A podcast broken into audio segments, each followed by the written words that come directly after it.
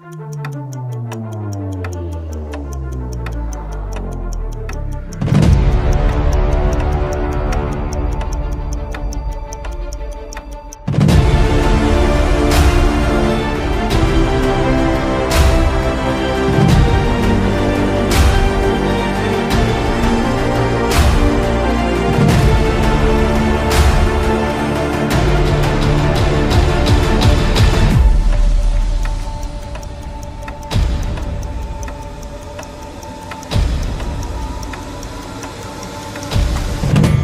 Olá, minha amiga, olá, meu amigo, como é que vocês estão? Bem-vindos a mais um estudo de uma obra fundamental da doutrina espírita, a última, Obras Póstumas, que são estudos que Kardec estava preparando para publicar futuras obras, mas ele desencarnou aí no meio do caminho. É, nós estamos é, vendo alguns dos seus relatos e hoje vamos ver a primeira revelação da missão de Kardec. Olha, essa daqui é a capa original do Obras Póstumas. Então vamos sem demora para o texto. Essa comunicação foi dada dia 30 de abril de 1856 na casa do Sr. Rustam pela médium senhorita Jafé, né? Primeira revelação da minha missão. Eu assistia desde algum tempo às sessões que se realizavam em casa do Sr. Rustam e começar aí a revisão do meu trabalho que posteriormente formaria o livro dos Espíritos. Então, é, ele fala assim: veja essa introdução, justamente para dizer que isso aqui é antes da publicação do livro dos Espíritos, são curiosidades que o próprio Kardec nos traz. Numa dessas sessões, muito íntima, aqui apenas assistiam sete ou oito pessoas, falavam estas de diferentes coisas relativas aos acontecimentos capazes de acarretar uma transformação social. Quando o médium, tomando da cesta, espontaneamente escreveu isto. Só te lembrando, você pode estudar essa forma né, de, de mediunidade de, de recepção das mensagens, é que tinha uma cestinha com um lápisinho na ponta, e aí um ou mais médiums tocavam nessa cesta e ela ia escrevendo é, com este lapisinho aí as palavras.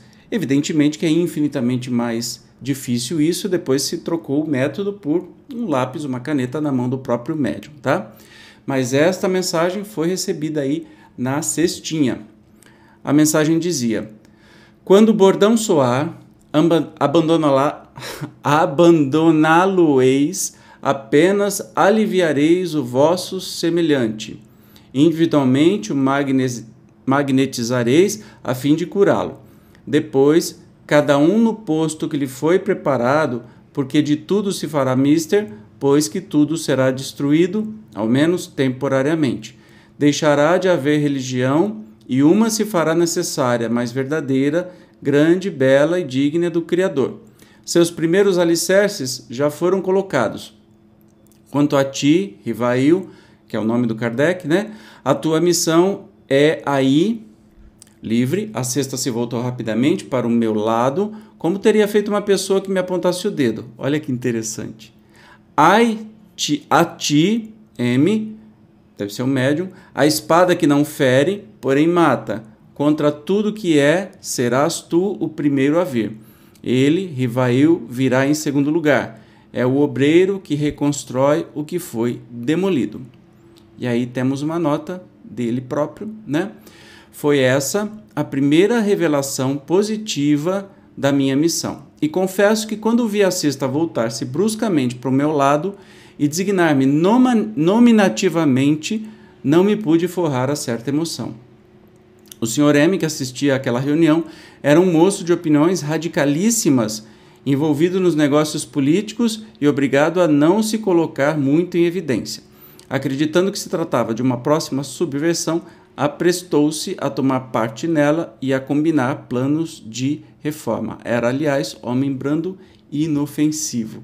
Olha que interessante. Então, a primeira. Então, o M não era o médium, não, era este senhor aqui, moço de opiniões radicalíssimas, que estava presente na reunião. Então, Kardec, assim, era informado pelos espíritos muito antes até e era muito aconselhado e ele com sua extensa inteligência, senso crítico, óbvio, o autor do Espiritismo, mas era aconselhado, ajudado diretamente pelos espíritos a montar toda a doutrina espírita, que é uma doutrina dos espíritos, não é?